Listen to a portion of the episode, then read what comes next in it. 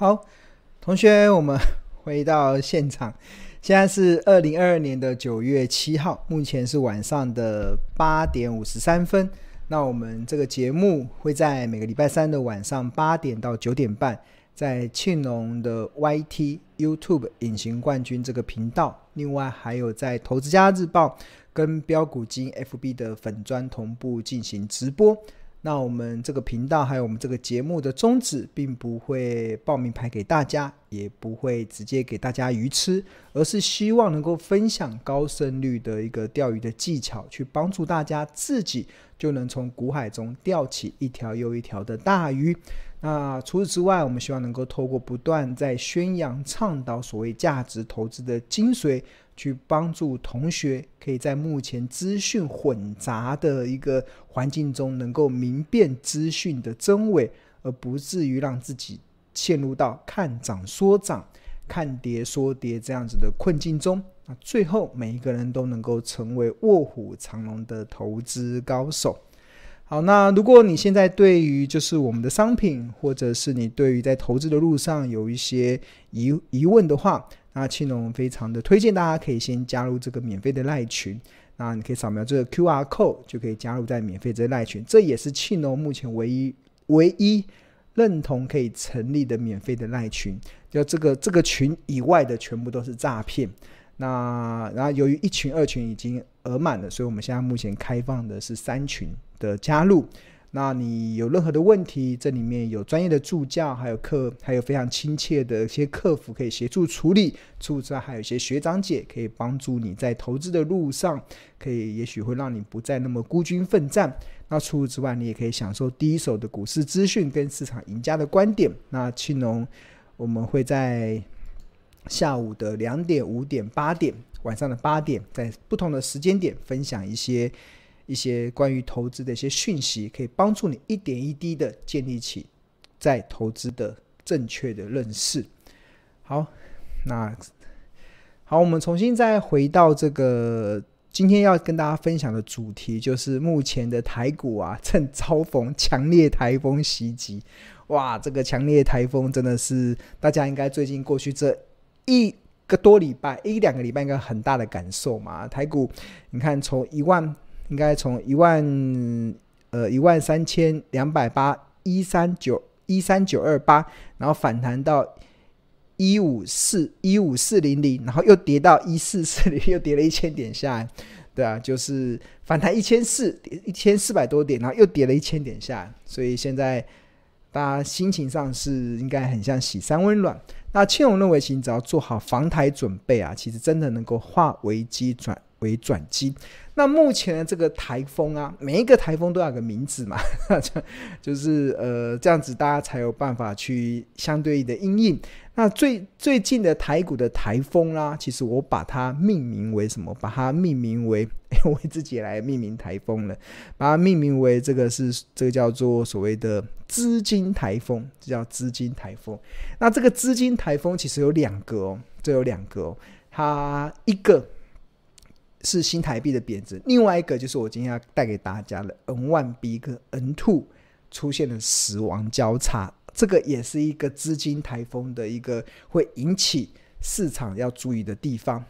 那国内啊，其实我们在看国内的货币数量的时候，其实有三大的组成要素，那分别有 N1A、N1B 跟 N2，那这每一个都是同心圆的概念，就是 N N1B 包含了 N1A，那 N12。N2 又包含了 N1B 跟 N1A，啊，最小的是 N1A，那 N1A 主要是用现金跟支票来形成的，那 N1B 指的是活期储蓄存款，这个很重要的就是你今天你要买股票，一定要先把钱放在活期储蓄存款，那所以这个这个的金额的上下也会代表的是国人台股投资人的投资意向。当然，N2 最重要的当然定存，还包含了一些外币的存款，但最重要是定存。所以从这个数字来看呢、其实当如果国人想要解定存、解 N two 转进 N one B 转到活期储蓄存款的时候，那自然呢，它就会对股市添加了柴火，添加了资金的动能。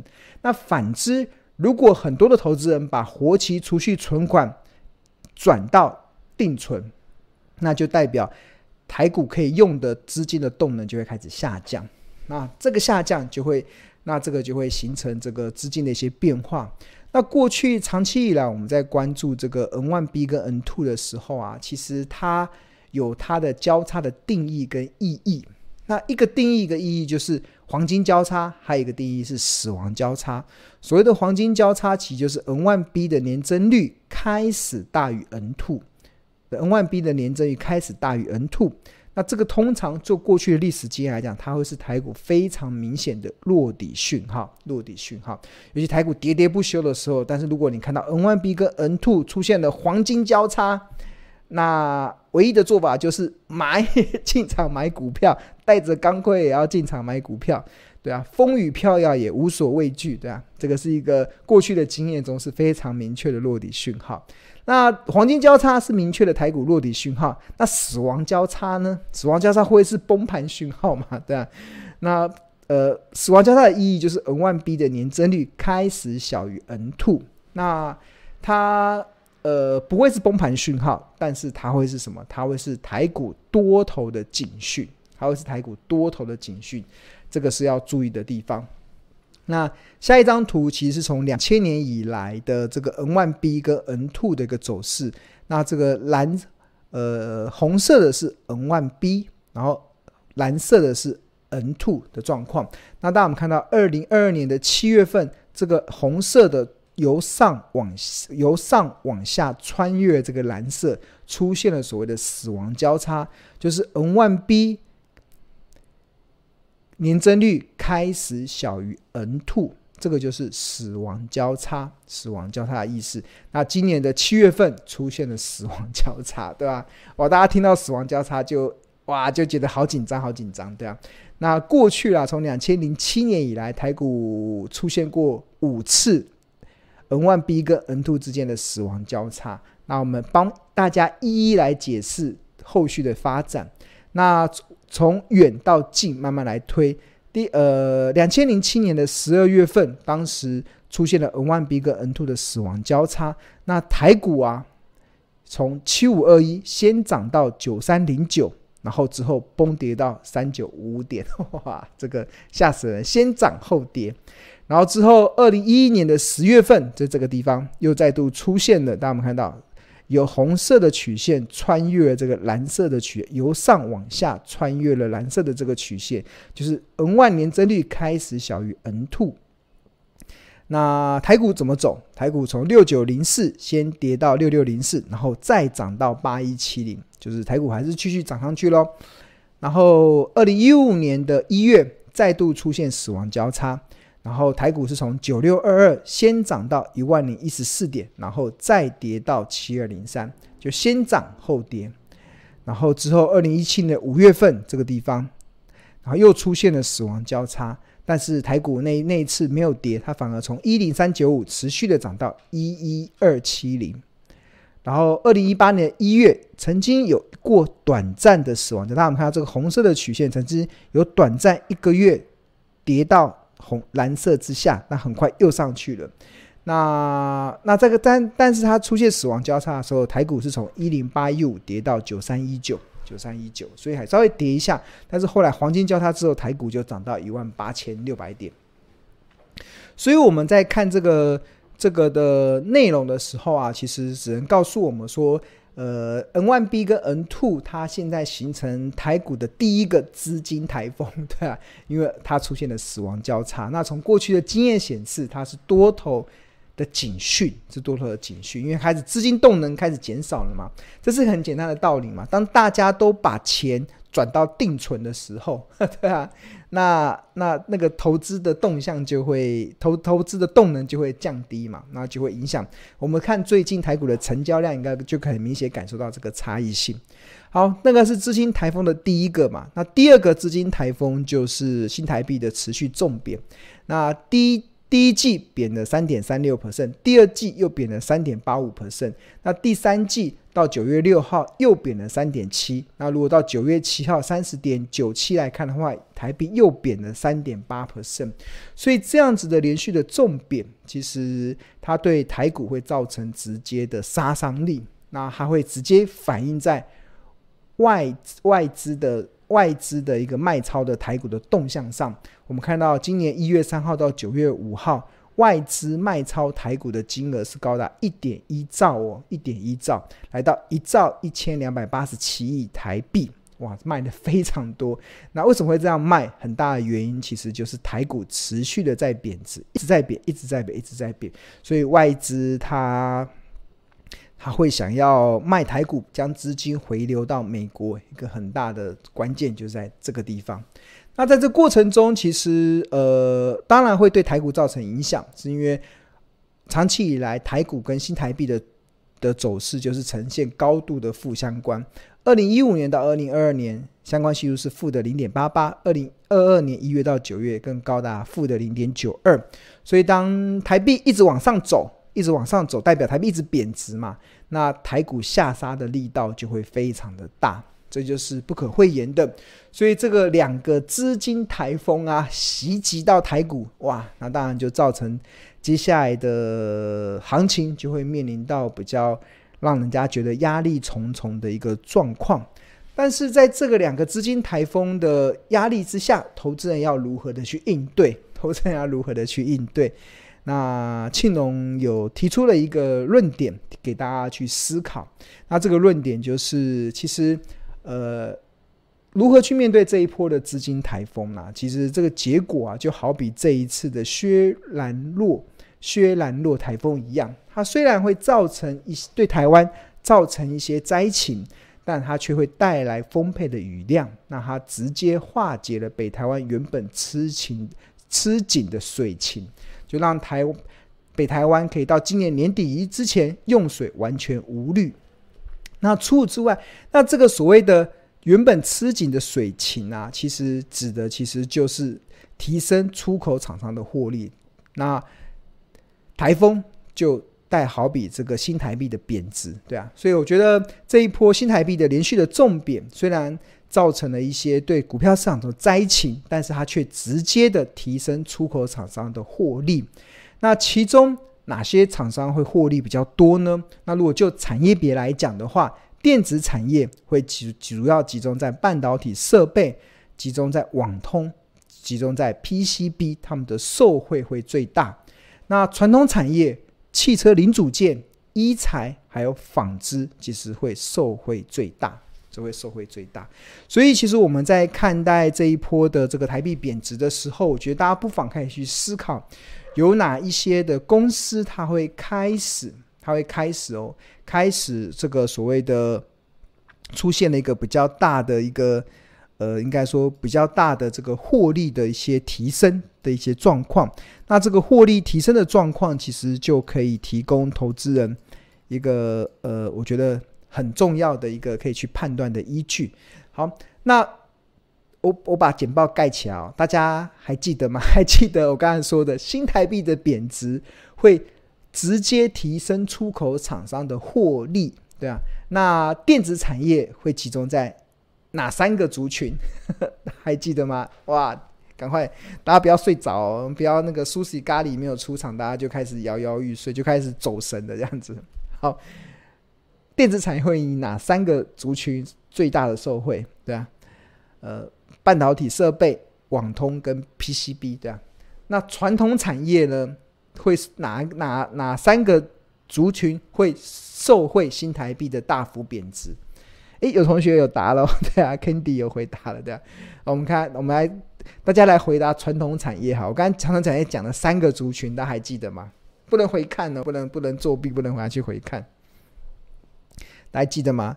我顺顺便我来调调整一下画面，我看一下同学的同学要回答一下哦。同学来回答一下，对，还记得吗？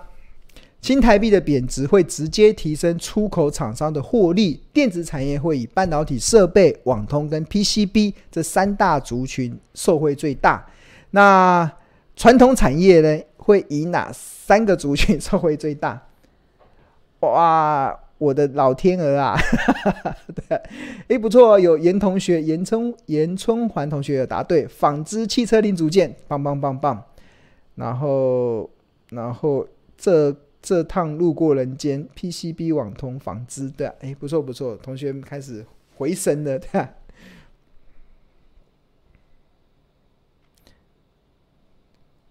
一材，Michael 回答一材不错，一材一材一材，因为台湾的一材都是以出口为导向嘛，因为台湾本土的医疗市场比较小，所以我们一定是往外面去扩充的。然后王亚平同学说，汽车零组件、一材、纺织，哎，完全命中，哈哈，很棒很棒很棒。然后赵碧月同学。我听了老师演讲都买了，你买的价格吧，我觉得是价格决定，因为很多同学也有买这几档，但是可能没有所谓的套很深，所以这位同学你可能要必须注意那个价格，就这个价格我们在日报里面其实都有公布，我很多直播中也有分享，其实每一次的我们都会把升息十五码、升息十二码都考量下来，对啊，就是你价格买错了，那当然你就要忍受短线上的一些套牢嘛，对。啊，但是如果你价格能够按照我们所财报分析所计算的，那我相信其实，呃，也没有差相差太远了。其实很快就会逆转胜，对啊，其实没有没有没有所谓的套得很深的，所以同学的这个操作一定要，就我常常跟同学讲嘛，就是呃，我们呃。我们是驾训班，驾训班，我会教你开车，但是车子还是你得自己上路。然后有些时候我会示范开车的方式给你看，但是最后你还是得自己上路。那在开车的过程中，如果同学有些同学会呃没有遵守交通规则啊，或者是不熟悉路况啊，可能发生的一些状况，那当然就是要自己在精进自己的开车的一些技术。那那我们这边，我我会开车给你看，我会教你怎么开车。那当然，我希望同学，但是我们我们的不管投资家日报或标股金 APP 啊，我们是没有自驾功能哦，我们不会让你自动驾驶，对啊，还是你得自己去学习怎么开车，对啊。那好的工具交给你，那你就要创造出好的开车的方式，对啊。好，那同学大概都回答到了，就是我们这个呃。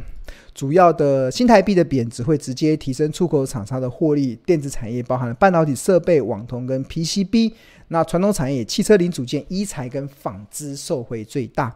好，那我们现在来快速的来看一下这个标股金 APP 的这个画面。那当然我们看到现在目前大家看到的是标股金 APP 的画面。那这个是九月十号，台股是跌了两百六十七点，收在一万四千四百一十点。那这个大盘的部分中，其实我们看到这边有惊喜指数、河流图，然后九月七号的三大法人的资金动向，然后加权指数的贡献排行榜，这个都有贡献排行榜。那其中这个正贡献的点数啊，大家我们看到它主要的第一名啊，自然是在汽车零组件这一块。所以这这也就是说，其实我们刚才所提到的新台币贬值。会提升出口厂商的获利，其实有一个很大的族群就是汽车零组件。那同学如果想要知道，你就点进点这个产业多空，然后点汽车零组件，然后那这个标股金 A P P 里面，它就会非常的贴心的把台股中的汽车零组件显示出来。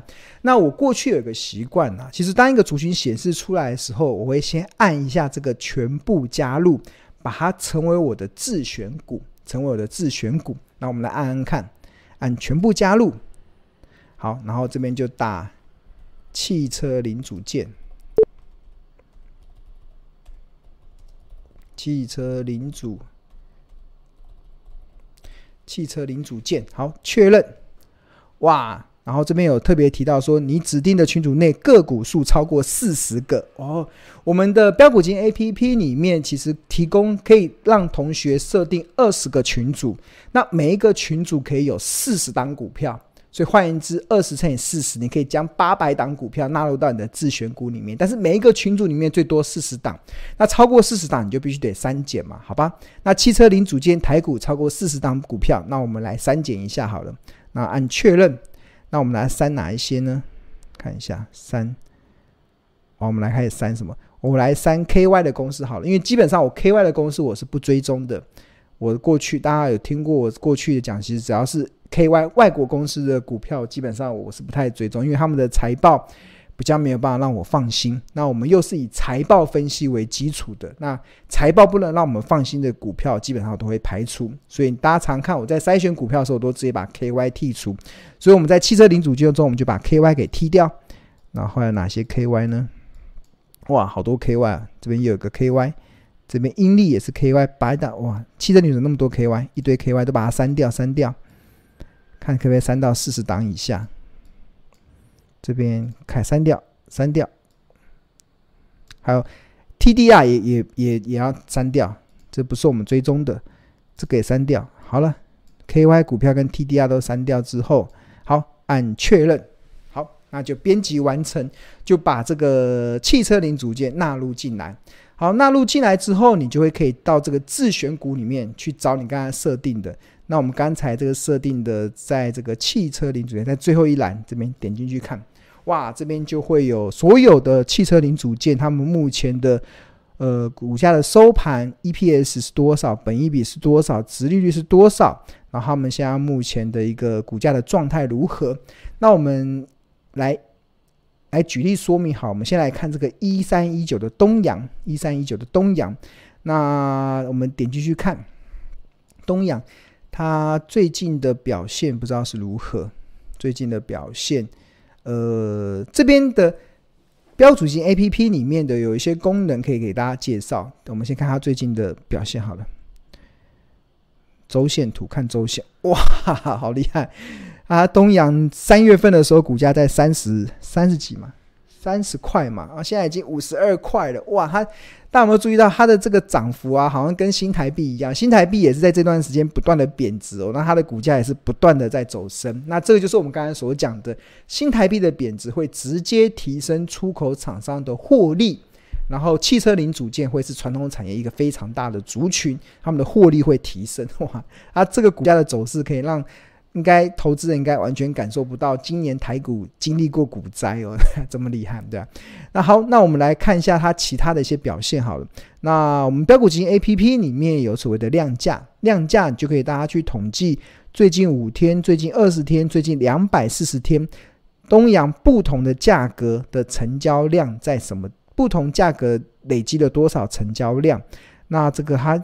最大的成最近两百四点成交量应该是落在五十一点五，高达十万张，所以现在目前的股价已经到呃最高的应该是最大量的上缘了。所以它原本五十一块这个是它的压力，它越过的压力，现在未来会变成支撑。所以就筹码分析来讲，它是一个过去这一年以来它已经涨到相对的一个比较没有压力的地方。那除此之外，进入到分析，分析里面我们标股金 APP 里面有个。基因检测，然后这边就有解释，我们的不都有一个像米老鼠的图案吗？那代表什么意思？像这个连二十一家代表什么？代表它已经连续二十一年能够发放股利。那最近一年的股利是零点八五，然后这个赚赚代表近八季 EPS 为正数，最近 EPS 为一点三六。那这个表情微笑代表它的周 NACD 翻红，周 NACD 翻，周 NACD 我们就看 K 线。那我们 K 线有日线、K 周线跟月线，那当然还有一些一分、五分，那这个都太短了。那我们看周周的 NACD 就是这边我们这边指标中这个成交量，然后这边有 KD NACD。那我们看到这个 NACD 调成周，那有这个都红红柱状的，这红柱状都是红色的，就代表它的中期的趋势都还是偏多的。所以我们的标股金里面就呈现一个笑脸。笑脸。那日线的部分，其实庆荣老师会习惯看的，其实就是这个各方面的成本线，比如主力的成本是多少，比如说主力的成本，然后外资的成本是多少，像外资的成本，还有投信的成本是多少，你就可以透过不同的主力、外资跟投信的成本去判断这家公司目前的呃股价的压力跟支撑落在什么地方。好，那当然很重要的是财务的部分嘛。财务的部分，它的营收，它的营收最近的营收年增率都还不错。八月份营收年增十八 percent，七月份年增二十五，六月份年增二十 percent。然后它的 EPS 呢？EPS 第二季赚一点三六，第一季赚零点五一，哇，EPS 年成长率是四百六十六趴，哇，应该很大一部分应该是业外的收益哦。OK，好，那除此之外，还有这个河流大股东的部分，我们来看大股，我们这边有统计一百张、两百张、四百张、六百张、八百张、一千张。那通常大股东的定义就是四百张以上持股的股东变化，然后呃，小股东就十张以下叫小股东。我们来看。大股东这几周哦，不叫没有一直买哦，一直都是买买卖卖，有买有卖有买有卖。然后这边有一个平均张数，平均张数，平均张数还在上升。这个平均张数啊，其实跟股价其实是同亦步亦趋哦，亦步亦趋的关系。好，那另外还有个前十大股东哦，这要注意哦，他的前十大股东。他们吴吴家好像都有在调节持股，有在调节持股，可能这一波上涨之后，他们股股大股东有做一些调整。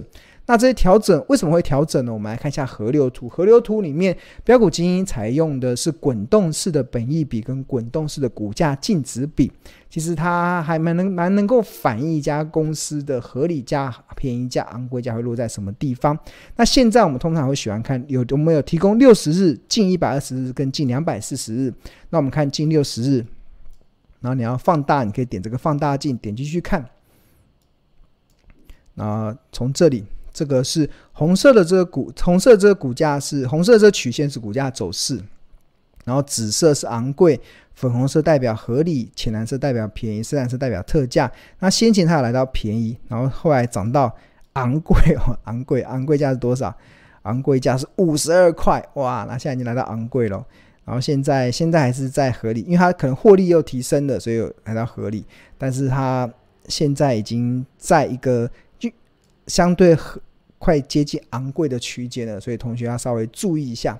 好，那这个是河流图的部分嘛？那另外还有 PEG，那 PEG 里面其实我有几个会去看的，一个就是这个呃预估 EPS，预估 EPS 就是我们会去透过它未来的获利，诶，未来目前的未来十二个月它的获利会落在什么地方？那东阳的部分，未来的预估 EPS 回落在二点七五元，二点七五元，那同学就可以参考二点七五元。哇，现在目前股价五十二块，贵还是便宜？呃，就见仁见智，见仁见智。那这边有其他的这个点击，就是它近四季的 EPS 二点三七嘛，那未来的可能会到二点七五，那当然会很很大一部分是受惠新台币的贬值，啊，这二点七五。OK，好，那除此之外，我们可以看一下它的新闻。新闻，它最近有没有什么新闻呢？连征第二季、第第四季它的旺季，然后创五季的同年新高哦，都是一些正的消息。好，那数字，我们还有个触及记录，同学也看触及记录。那触及里面有庆隆的八大选股策略，有成长、价值、地板、隆多、维基入市。诶，维基入市，诶，它符合维基入市的标准哦。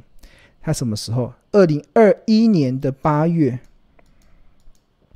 东阳是在一三一九，是在二零二一年的五月份触及到维基入市的这个选股策略，当时的股价在三十五块，哇，现在来到五十二块，嗯，那真的还蛮蛮有参考价值的。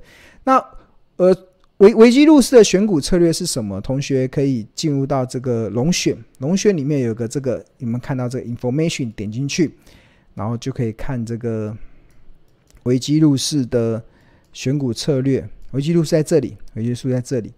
选股策略就是股价已经长期跌升，导致月线、季线、半年线、年线四条均线出现纠结，那代表公司经营在过去可能有遇到一些问题，但目前不再续跌，有点有可能像不死鸟，有浴火重生的机会。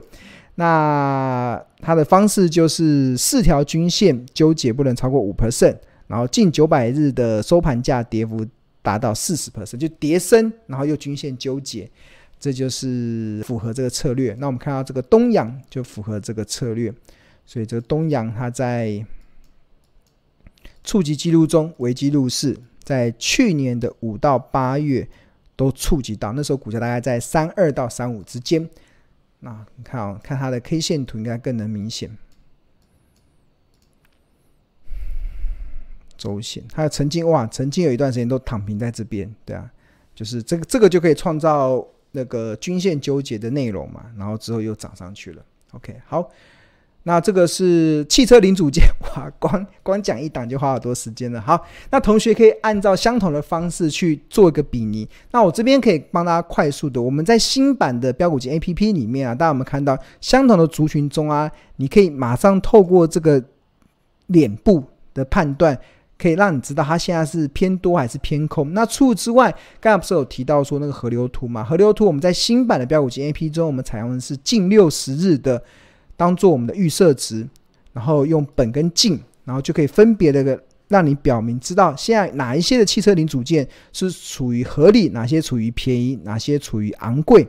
那所以东阳现在是处于合理还是近？这个近上一个版本是用近两百四十天，那我们新的版本已经是近六十天了，这能更能反映目前市场的一些波动波动。